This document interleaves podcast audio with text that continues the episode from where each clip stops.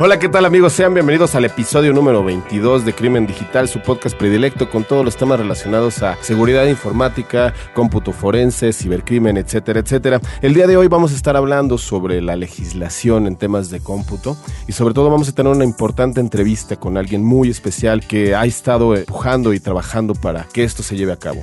Vas a estar con nosotros, esto es Crimen Digital.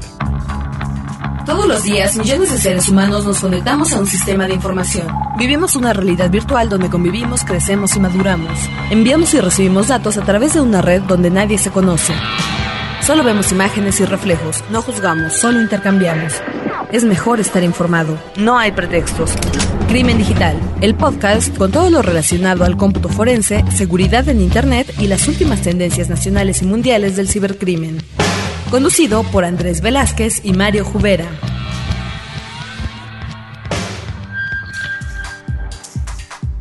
Así es, pues bienvenidos una vez más. ¿Cómo estamos, Andrés? Saludos, ¿cómo te va?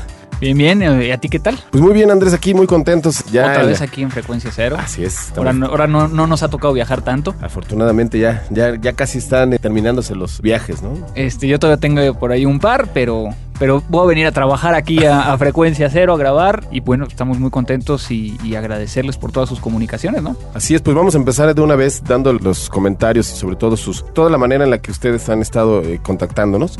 Eh, tengo aquí a algunas personas que nos han hecho el favor de mandarnos un correo a contacto arroba crimendigital.com. Ay, casi me agarras embajada. Estaba yo volteando para otro lado. Volteando. Y aparte también tenemos el Twitter que es... Eh, arroba crimendigital. arroba juera. Arroba cibercrimen. Arroba cibercrimen. También nos pueden marcar el buzón de voz. 01800 087 2423 desde la República Mexicana o si no al 2455 50 90 desde la Ciudad de México.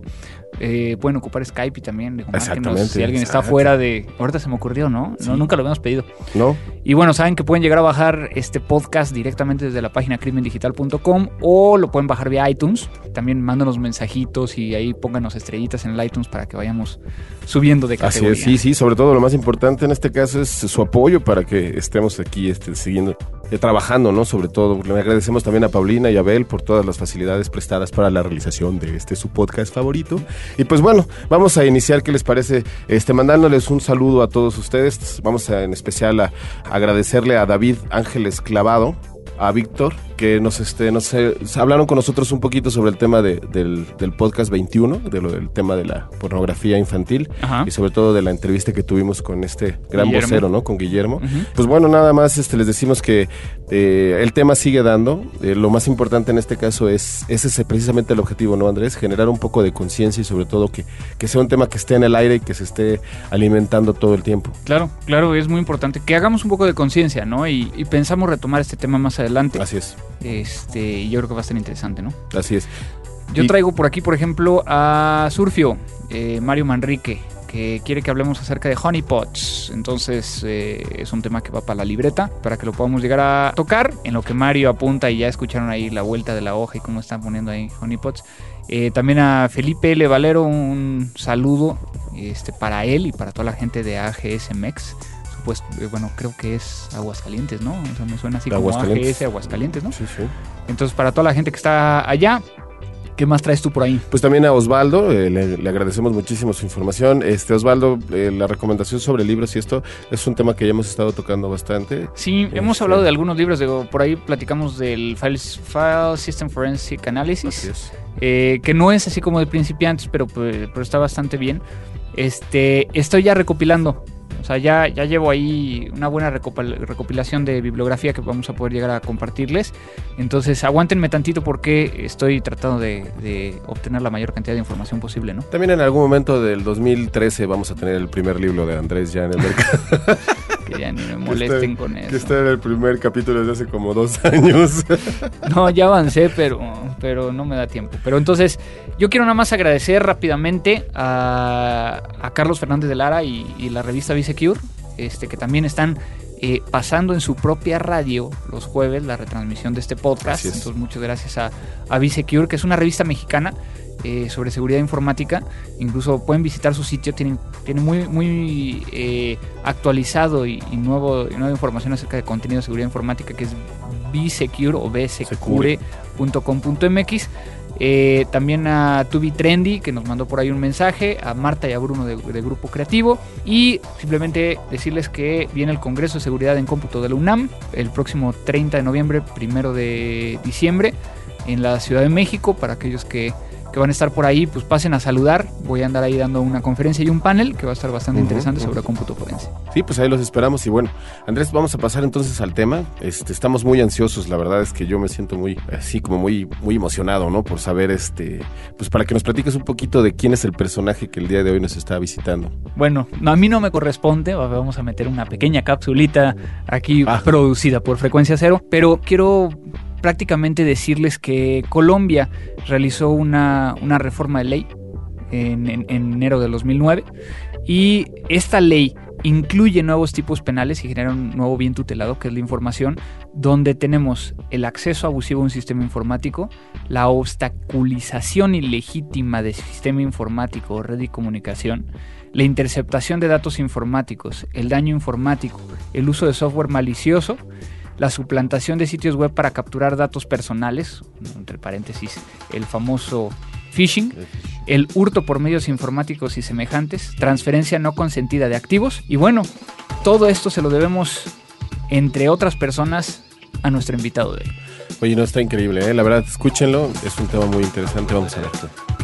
vamos a ver con quién vamos a hablar. Exactamente. Alexander Díaz García, abogado de la Universidad Católica de Colombia, especialista en ciencias penales y criminológicas de la Universidad Externado de Colombia, especialista en ciencias constitucionales y administrativas de la Universidad Católica de Colombia y especialista en nuevas tecnologías y protección de datos de la Escuela de Gobierno y Políticas Públicas de Madrid, España. Alexander Díaz es autor del libro Derecho Informático, Elementos de la Informática Jurídica, de la editorial Ledger 2003, y de varias e importantes investigaciones publicadas en diversos sitios jurídicos del mundo. Entre sus más destacadas realizaciones podemos encontrar la primera acción de tutela en el mundo tramitada completamente en la Internet, amparando el derecho constitucional de habeas data y la intimidad virtual, por uso impropio del spam.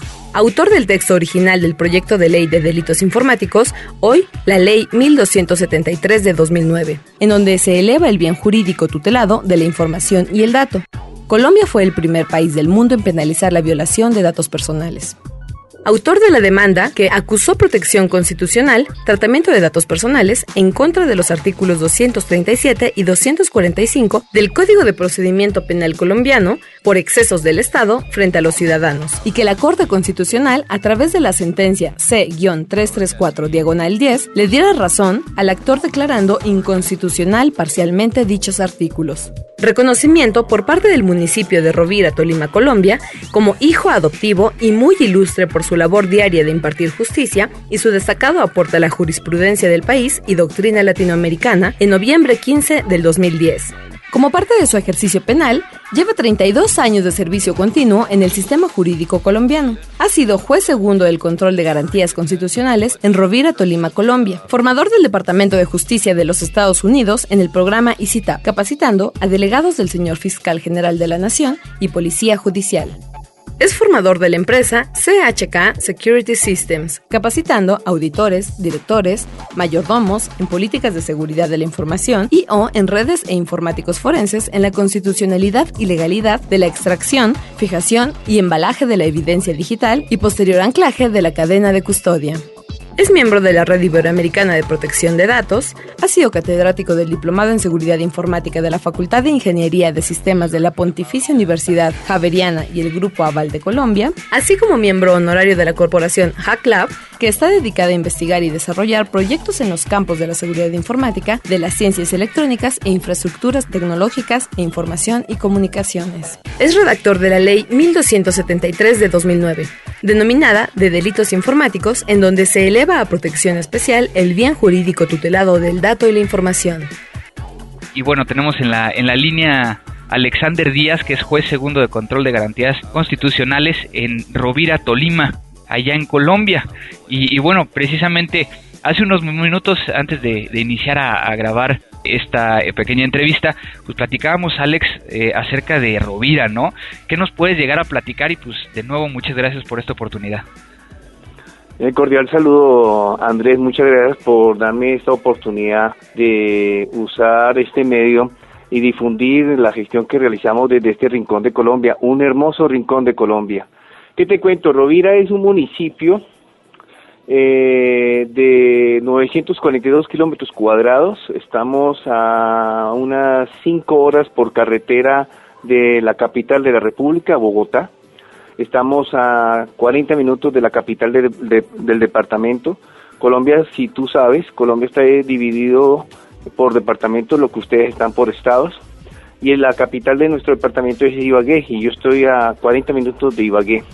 Y bueno, aquí, aquí el tema, bueno, algo que, para que veas que yo sí, sí hago mi, mi tarea y, algo que he investigado, bueno, Tolima es donde viene la lechona, ¿no? El, platillo que más me gusta de Colombia y que... Y los tamales. y los tamales también, que cada vez que voy para allá, este, me, me encanta, aunque vaya por un día, tengo que ir a comer lechona en algún lado, ¿no? Entonces, todavía no voy directamente a, al, al departamento de Tolima a comer lechona, pero algo que se acerque, ¿no?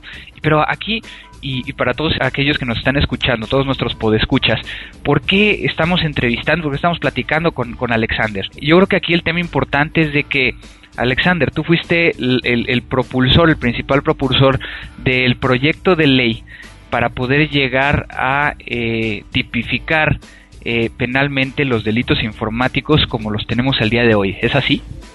Sí, Andrés, y yo soy el autor del texto original del proyecto de ley de delitos informáticos.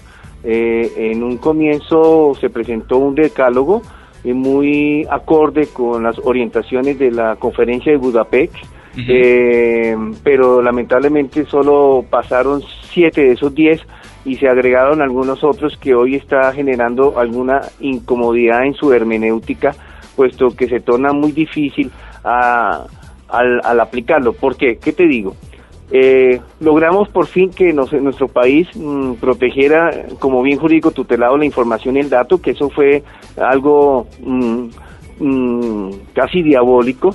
Eh, de, por sí nos tornamos para ese entonces de la promulgación de la ley en el primer país de haber protegido en estas condiciones especiales penales el, el, bien jurídico, como bien jurídico, la información y el dato.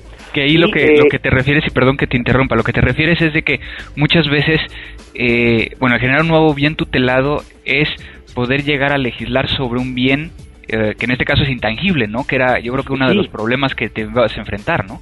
Y no, y otra cosa, Andrés, es que la comunidad legislativa no conoce sobre delitos informáticos y entonces no veía necesaria para la fecha eh, que nosotros tuviéramos que legislar sobre el tema. Tanto es así que tuve encontrones dialécticos con muchos representantes eh, y muchos senadores sobre el tema que se oponían. Incluso hubo un proyecto de ley y de hecho se registró para que el proyecto se muriera. De hecho se enterró que gracias a los buenos oficios que, que hicimos con la Universidad Santiago de Cali, logramos que la comisión conciliadora lo sacara adelante y finalmente fuera lo que es la, la, la hoy Ley 1273 de 2009. Claro, ¿cómo es, cómo es que Alexander se mete en estos temas siendo de, de, un municipio pequeño dentro de Colombia y que, que has hecho todo un, un, movimiento y se te reconoce por ello, ¿no?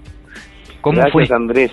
Andrés, yo estoy trabajando en la informática desde hace 25 años. Yo llevo 33 años en la rama jurisdiccional y, y 25 como informático.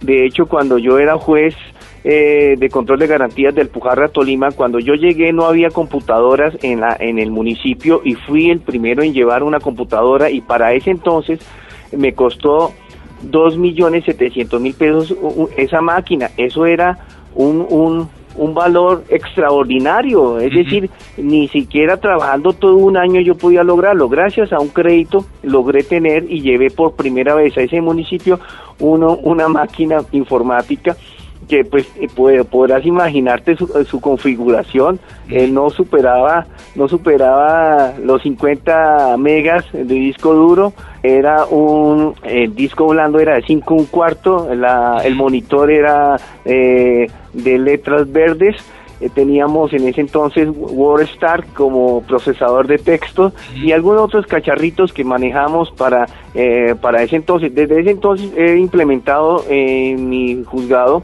eh, todos los documentos tipo, esto es que son documentos que dejo un campo y solamente es rellenar esos campos y desde ese entonces estoy facilitándole a mis colaboradores realización de las tareas judiciales para para implementar calidad eh, en el trámite judicial para el como administrador de justicia para los administradores de justicia. Claro. ¿Y, y fue en esa computadora donde iniciaste este tema del proyecto de ley? Sí, eh, mm, pues imagínate que cuando inicié con esta goma, porque luego fue cuando hice la especialización, cuando comencé con esta goma, eh, no teníamos internet, eh, Tolima no tenía conexión a internet, no había ISP para Tolima y el único ISP era en un, departamento cercano, su capital es Pereira. Entonces me tocaba mediante la llamada de larga distancia, el modem de ese entonces era como de 8, 8K eh, en ese entonces y me conectaba por larga distancia, pues en ese entonces la llamada no eran IP y eran súper costosas, me, me tocaba pagar de mi bolsillo la llamada de larga distancia porque el sistema judicial no me lo cancelaba. Eh, y para conectarme al website de la rama judicial que en ese entonces no tenía nombre de dominio rama judicial, tenía un nombre de dominio muy particular que era una reina indígena que llamaba Dobaiba y el label domain no era no era God sino edu.co.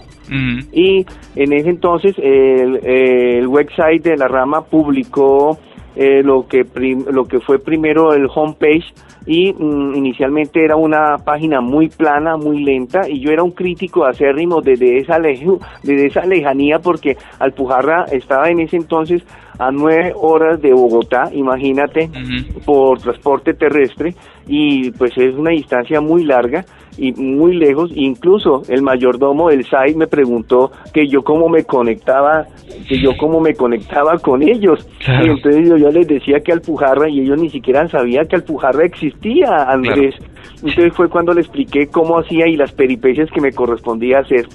Entonces, luego, luego creció, luego creció un ISP en el Tolima que nació de una variante del, del ente eh, gubernamental de comunicaciones y en ese entonces eh, las comunicaciones no eran eh, semiprivadas como hoy lo es, eh, hoy esto es de Telefónica, pero antes esto era de Telecom, era un ente de comunicaciones adscrito al Ministerio de Comunicaciones como se llamaba en ese entonces y había una filial que ofrecía los servicios de internet que llamaba ToliNet y fue la primera compañía en el Tolima que ofreció ese servicio de acceso a la internet. Me afilié, lo pagaba en mi bolsillo, eh, y fui uno de los primeros, e incluso hice una alianza estratégica porque fui uno de los primeros en tener website propio y registré mi nombre de dominio que se llama Ale de Aganet. Yo creo que lo habrás escuchado. Claro. Y eh, eh, desde ese entonces hemos, hemos incursionado en, en, el ambiente informático y luego pues yo veía tantos... Mm, desarreglos conductuales humanos sobre el manejo de la informática y esto se manejaba, eh, la redundancia, con, con una con una anarquía, todo el mundo quería lo que quería hacer sin ningún límite, sin ningún control, se violaban los derechos del vecino sin, sin ninguna sin ninguna razón y pues eh, se hacían unas cuestiones de que eh, esto teníamos que ponerle orden y lamentablemente el orden siempre es represivo y la norma represiva como garantizadora de la de la del sosiego estatal es la norma penal y pues pensamos en eso. Por fortuna eh, y pues por no sé por qué Colombia no asistió eh, a la conferencia de Budapest eh, se realizó y pues establecieron unos parámetros, muchos de esos parámetros yo ya, ya los había analizado como verbos rectores de tipos nuevos para, para sancionar comportamientos reprochables socialmente porque en ese, en ese entonces, y yo siempre había pregonado, la conducta informática penal era atípica, pese a que algunos jueces de la República eh, juzgaban estas conductas, pero mm, eh, luego fue cuando se propuso, estuve con este proyecto debajo del brazo por mucho rato, eh, le propuse a muchos legisladores locales que me lo avanzaran, de hecho, pues notarás tú que eh, el, el, pionero, el legislador que me puso cuidado fue el doctor Carlos Arturo Piedradita, es un representante, representante de la Cámara actual del departamento de Antioquia. Y, y de los míos y de los legisladores de mi departamento no, nunca me pusieron atención. Finalmente, no sé si fue por celos legislativos, un, congresista tolimense eh, hizo alianza con el congresista antioqueño y firmaron los dos el proyecto que yo tenía hacía mucho rato trabajando, estudiando y que se lo presenté a ellos y pues si no es porque el doctor Carlos Arturo Piedradita acepta es eh, acepta como viable y como necesario ese proyecto, yo creo que aún estaríamos en la penumbra legislativa sobre el manejo del delito informático. Claro. a esta necesidad que a gritos nos decía el mundo que necesitábamos nosotros tener una legislación penal existieron para el momento en los anales del Congreso aún existen las constancias de las actas de las comisiones que como muchos congresistas se oponían e incluso me decían usted quiere reformar el código con tipos casuísticos y, algunos eh, hicieron mm, ejemplos ridículos por ejemplo que haber afirmado que usted quería refiriéndose a mí que yo iba a llegar a, a tanta casuística penal que no se nos hiciera raro que el doctor Alexander propusiera mañana ante el Congreso eh, que aquel que rompa un cristal con una onda incurrirá en prisión de tantos años. Entonces trataban de ridiculizarme que porque creían que muchos de los tipos, y yo creo que habrás observado, son riquísimos en verbos rectores porque es el, el, comportamiento que hay que atajar, porque es lo que se es lo que despliega casi siempre el hacker. Entonces, pues en ese tono nos tocaba a nosotros también atacarlos. Esto fue una tarea ardua y casi insolitario. Esto fue insolitario. Yo no gané absolutamente nada. Algunas personas creen de que yo estoy lleno en dinero, pero acá me tocó a mí eh, golpear, golpear, golpear. Incluso había veces que salíamos del Congreso y sin un centavo en el bolsillo para ir a almorzar y nadie decía, Alexander, esta gestión es muy buena. Y mm. además, posteriormente, eh, solamente me dan abrazos o felicitaciones dándome un golpecito en la espalda y Alexander, qué bueno, qué berraquera, como decían, pero absolutamente nada, nadie dijo esto, esto, esto es un trabajo bueno, esto es un trabajo que tiene un valor, esto es un trabajo, no, no, esto realmente lo hizo fue por fue una filantropía de mi parte para mi comunidad colombiana y tal vez para la latinoamericana que han puesto hoy a la hoy ojos en nuestra legislación como los pioneros del de la legislación en delitos informáticos. Andrés, que tú me lo puedes coayudar si no hablo la verdad. No, mira, de hecho, bueno, aquí para, para todos nuestros podescuchas, yo te conocí eh, precisamente en, en, la Universidad Santiago de Cali, donde, donde dimos, eh, bueno, yo di una conferencia, tú también estuviste dando una conferencia y pudimos llegar a intercambiar solamente dos, tres eh, minutos al terminar, porque yo me tenía que regresar a, a Bogotá y demás. Pero bueno, esta ley 1273 del 2009, yo creo que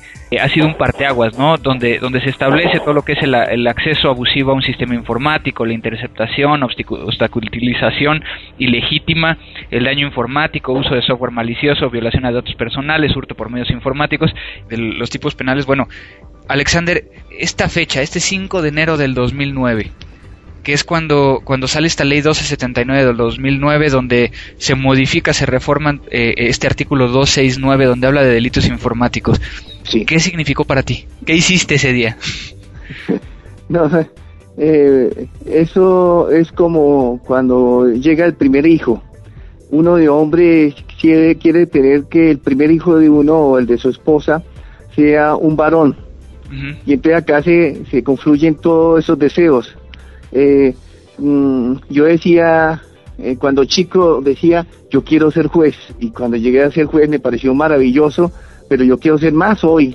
Y entonces cuando dije, ¿qué, será, ¿qué se sentirá cuando uno produce algo tan especial, tan trascendental para mi país como es una ley? Y esto fue una alegría. Lo celebré con mi familia, eh, que han estado eh, muy atentos de este proceso eh, y entonces pues eran ellos los indicados para yo participarle esta, este momento tan emotivo y una, un ser muy especial, muy especial, muy especial, mi madre. Mi madre ha, habido, ha visto eh, minuto a minuto el proceso de mi vida y ella ah, se preocupaba tanto como cuando yo me preocupaba cuando tenía enfrentamientos dialécticos en el Congreso, ella se preocupaba muchísimo, eh, se preocupó hartísimo cuando registraron eh, la ponencia negativa para que se archivara el proceso legislativo. todo eso, es, y además esto, Andrés, este hombre que tú escuchas eh, es una gestión o es, es una obra moldeada por mi madre. y, y, este, eh, ella quiso, o ella quería, y ella aún quiere, de que este hombre fuese alguien especial para la comunidad, que fuese alguien bueno, alguien que sirviera a la sociedad, alguien, mm, alguien que produjera cosas especiales para la comunidad y alguien que nos permitiera tener sosiego. Y yo creo que esto nos va a permitir algún sosiego, aunque hay muchas personas eh, que no entienden todavía lo que es la trascendencia de legislar sobre el tema, sobre todo cuando nadie quería ponerle fronteras a los derechos de las personas cuando se navega. Así es, así es. Además de, agradecerte, pues felicidades por todo esto y no cabe duda que, que como lo he expresado en otras ocasiones, este, eres una, una persona de verdad y, y eso se agradece. Yo tengo una duda particular. Y es una duda sobre esta tipificación de obstaculización ilegítima. Sí. Eso es un denial of service, ¿no? Es lo que estamos tratando de, sí, señor, hacer. Sí, señor. Sí, señor. Sin embargo, bueno, tú sabes que, que, que que particularmente pues yo me dedico a la investigación de delitos informáticos desde la parte técnica. Eh, yo soy quien habilitan muchas veces como perito, ya sea de parte o, incluso coadyuvando con la autoridad. Y aquí el tema es ¿En algún momento te acercaste con alguna persona técnica para poder llegar a, terminar de arrastrar el lápiz? ¿Cómo fue ese proceso? Y, también yo creo que esto, eh, la razón de que te lo pregunto de esta manera es, estamos viendo que cada país está tratando de hacer una iniciativa o está tratando de, legislar de alguna manera.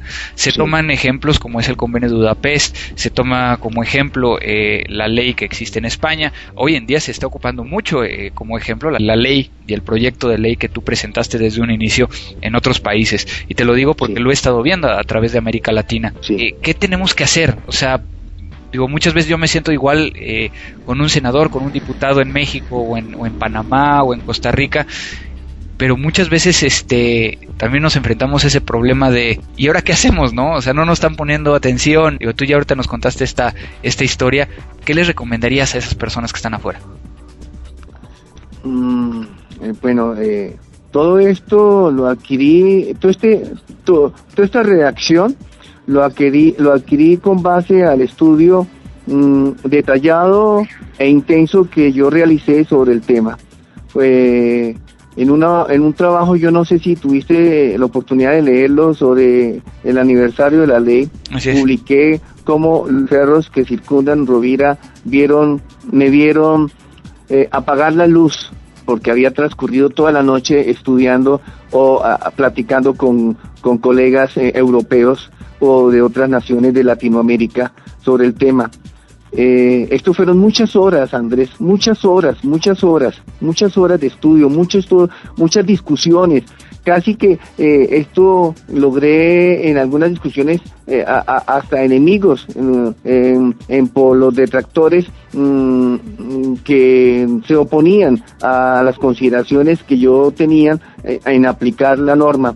Porque si tú observas con detenimiento, la norma sigue muchos parámetros de la conferencia de Budapest, pero está adecuado al entorno, al entorno latinoamericano y especialmente a la costumbre que hemos tenido los hackers en, Colombia. Entonces, con base a esa experiencia previa que yo tenía sobre el tema, vine a aplicarla y por eso el, el, eh, cómo está enriquecida la sintaxis de cada tipo.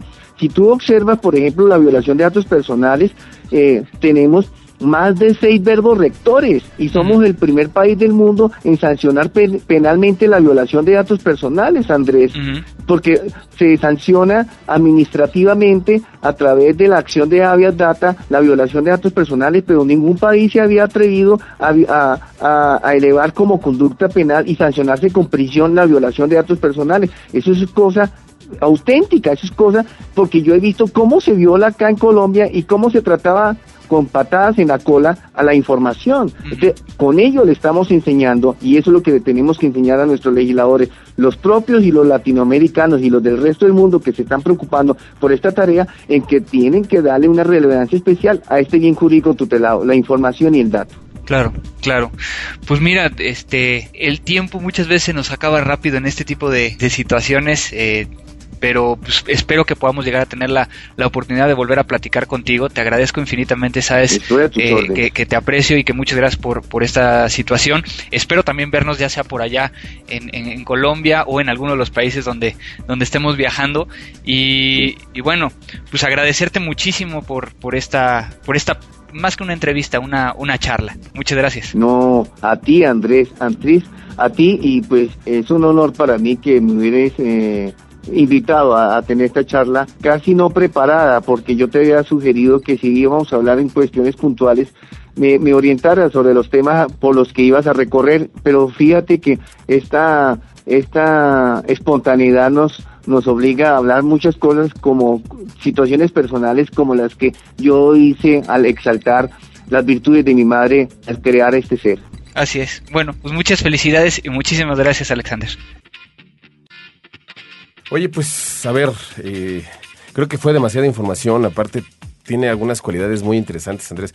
Este, la verdad quiero decirte que, que es una práctica muy emotiva, ¿no? Sí. tú que estuviste ahí presente, ¿cómo, ¿cómo lo sentiste? ¿Cómo fue esa? Bueno, no estaba presente, estaba Digo, atrás del Skype, ¿no? Estabas, en la estabas en la interacción, ¿no? Desde hace mucho tiempo quería platicar con él, ¿no? Y de esta manera.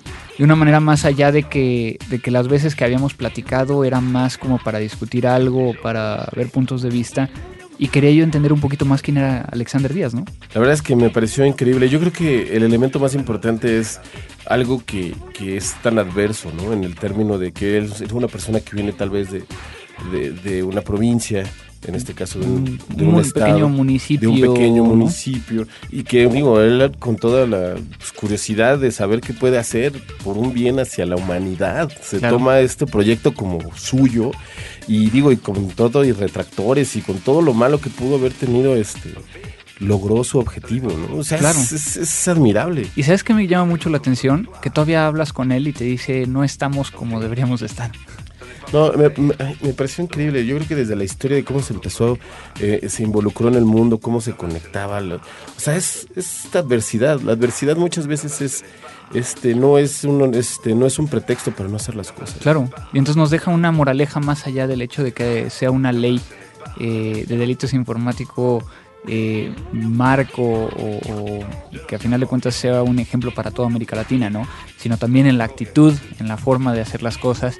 Y bueno, creo que, fue algo muy emotivo, como bien lo dices, y también mm, yo creo que de gran valor para, para todos nuestros podescuchas y para nosotros, ¿no? Sí, yo creo que, no sé, probablemente igual y ya aquí, aquí en vivo podemos este, eh, decirte que igual y posteriormente igual estaría bueno tener otra plática con él. Sí. En el futuro, tal vez para algunos detalles y sobre todo también para que todas las personas allá afuera que tuvieran alguna pregunta, si quieren preguntarle a alguno de los especialistas cualquier cosa que hemos tenido aquí, este que nos manden sus, comentarios, ¿no? Yo creo que es muy importante porque de esta manera sabrán que, que, existe una retroalimentación y sobre todo que existe mucho interés por parte de todos nuestros escuchas de, de, de Crimen Digital por conocer eh, todavía más y sacarle un poquito más de jugo a las entrevistas que tenemos. ¿no? Claro, claro, y de hecho, bueno, aquí en este caso hablé con Alexander y, me, y, le dije, oye, y, si los podescuchas quieren llegar a contactarte, ¿qué hacemos? Eh, nos dijo que pueden contactarlo vía su blog, que es nuevas tecnologías y protección de datos.blogspot.com, lo, lo vamos a poner aquí dentro del, del post, para que si ustedes quieren pueden contactarlo directo pueden hacerle las preguntas que quieran o nos pueden enviar a nosotros, nosotros podemos llegar incluso a, entrevistarlo de nuevo, que yo creo que será un placer para, para, Crimen Digital, ¿no? Sí, no, y sobre todo lo más importante es conocer este tipo de personalidades. No, la verdad estoy muy impactado, ¿eh? la verdad estoy fuerte, así como que me dejó sin, sin muchas palabras. Pues yo les dije que les iba a traer gente interesante, gente de peso, y bueno, qué mejor que, que esta autoridad, vamos a decirlo, en, en, este tema que son los delitos informáticos. Pero bueno, eh, lamentablemente también hay muchas otras cosas que tenemos que presentar, ¿no? Así es. Pues vámonos entonces a lo que sigue, Andrés. Vámonos. Seguimos entonces en Crimen Digital, episodio número 22. Música.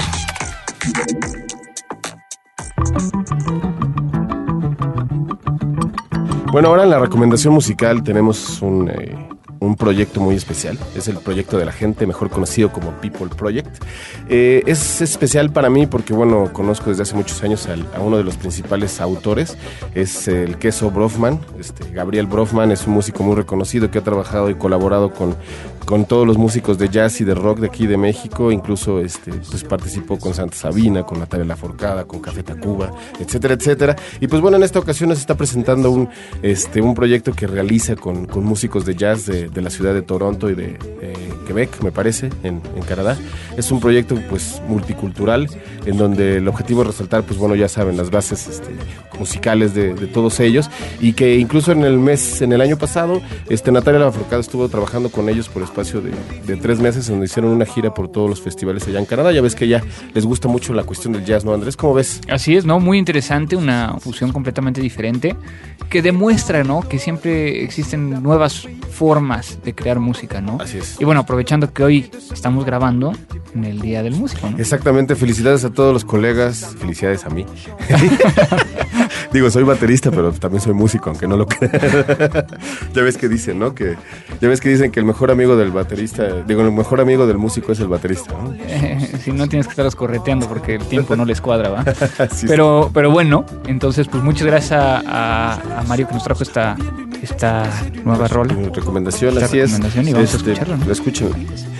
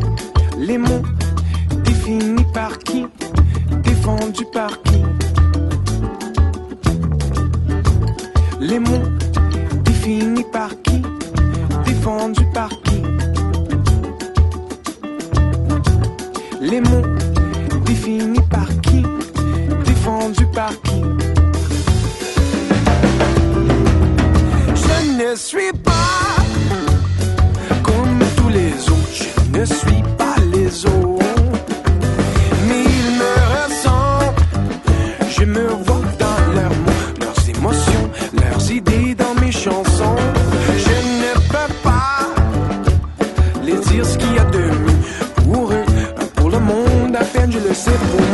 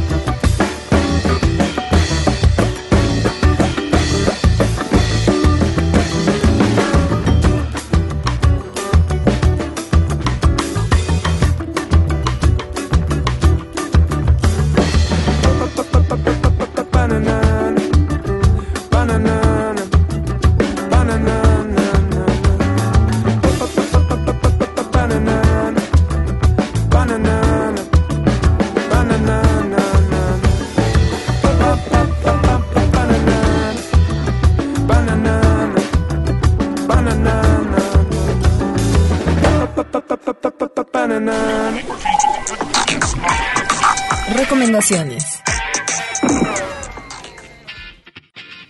Y en el tema de recomendación de, de aplicaciones, les traigo ahora una que he estado probando y que nos, me está funcionando bastante bien, eh, que es llamada Tether. A ver. Es T-E-T-H-E-R. Y es una aplicación que permite llegar a utilizar tu teléfono, BlackBerry o Android, para poder llegar a conectarte a Internet desde tu computadora sin un, sin un costo extra. Está buenísimo, ¿eh? Entonces, por ejemplo, para aquellos que ya tenemos una BlackBerry o que tenemos un Android y que luego, clásico, me ha tocado cuántas veces no llego a Estados Unidos y te quieren llegar a cobrar 12 dólares por conectarte desde el hotel. O que llegas eh, a, a lo mejor si encuentras un Starbucks o encuentras otros lugares donde a lo mejor sí tienes acceso, pero hay muchos lugares donde lo único que tiene es señal de, de teléfono, ¿no? Sí, y sobre todo también este, me parece muy interesante porque ya hay muchas, eh, bueno, sabemos aquí en México ahorita estamos viviendo una etapa bastante complicada en términos de, de proveedores de comunicaciones y de, y de redes, porque los, los equipos este, que estamos habilitados con planes para, para internet ilimitado, este, pues no tienen la conexión necesaria, ¿verdad? Sí, así es. Entonces, aquí lo que, lo que sucede es de que compras la aplicación, la cual tiene un costo promedio de 50 dólares. Pues, Entonces, que está súper bien. Y como ya tienes un plan ilimitado dentro de tu teléfono, pues prácticamente lo puedes llegar a conectar vía Bluetooth o vía USB, por ejemplo, en el caso de, de la BlackBerry, que es el que yo estoy utilizando. De tal manera que entonces instalas un pequeño programita en la BlackBerry, instalas un pequeño programa en tu computadora, puede ser Windows o Mac, que eso también me gustó bastante. Y eh, simplemente le pones conectar. Y lo que realmente está haciendo es un proxy, utilizando tu, tu BlackBerry, sin utilizar la parte de modem que normalmente el carrier te está cobrando. O sea, en realidad es como una vía alterna para que tú puedas utilizar tu dispositivo de una manera completa, sin la restricción de que te estén cobrando por Así un es. servicio que no te están dando. Así es, entonces yo les recomiendo que se den una vuelta. La página es www.tether.com. Eh, ya saben, dentro del post va a aparecer este, Exacto. la liga. Y pues platíquenos cómo les funciona. Este, aquí hay unos videos muy chistosos de cómo, cómo hacen la promoción de, esta, Yeah. esta- este producto. Y pues esa es la recomendación del día de hoy. Oye, está buenísimo, ¿eh? La verdad es que qué bueno que existen este tipo de alternativas. Eh, desafortunadamente también nos gustaría ver muchísimo más de desarrollo de este tipo de aplicaciones en México, ¿no? O sea, Claro. que fueran O mexicanas. en, o en América Latina. O en América Latina en nuestro caso en específico. Pero bueno, sabemos que los esfuerzos se están haciendo, en- en- hay personas que sí están involucradas en, en- en tener este tipo de herramientas que para que el público las pueda, las pueda adquirir. Y pues bueno, está buenísimo, ¿eh? Así es. Vamos así a es. probarlo. Yo sí, ese sí lo voy a probar. Bueno, me parece perfecto. Pues este, lástima, ya estamos llegando al final otra vez de este episodio número Es el número 22. 22. Ya, Ya, llevamos 22. de hecho, ya vamos a cumplir un año, fíjense. Sí, entonces estén pendientes porque vamos a hacer ahí algunas mecánicas. Este va a estar muy divertido. Así es. Este, ya lo estamos aquí planeando con toda la producción de, de frecuencia cero. Y bueno, este simplemente recordarles que nos pueden llegar a enviar sus comunicaciones vía contacto arroba crimendigital.com o a los twitters La que sí es que es arroba jubera, arroba cibercrimen. Y también tenemos el que es el del programa, ¿no? Que es arroba crimen digital. También nos pueden llegar a eh, mandar mensajes directamente desde el blog post. Así ¿no? es. O sea, sí, sí, eso, está bueno. Eso también este. Que ahorita estaba aquí viendo que, que también nos mandaron eh, saludar Jaime y Víctor, que por aquí dejaron sus, sus eh, en el, número pod- 21. Este, que dejaron ahí al- algunos comentarios. También eh, el buzón de voz 01800-087-2423 desde la República Mexicana. Si quieren dejar algún mensaje, en serio sí los leemos. Sí, todo, todo. y, todo. bueno, y los escuchamos en el caso del, del mensaje de voz.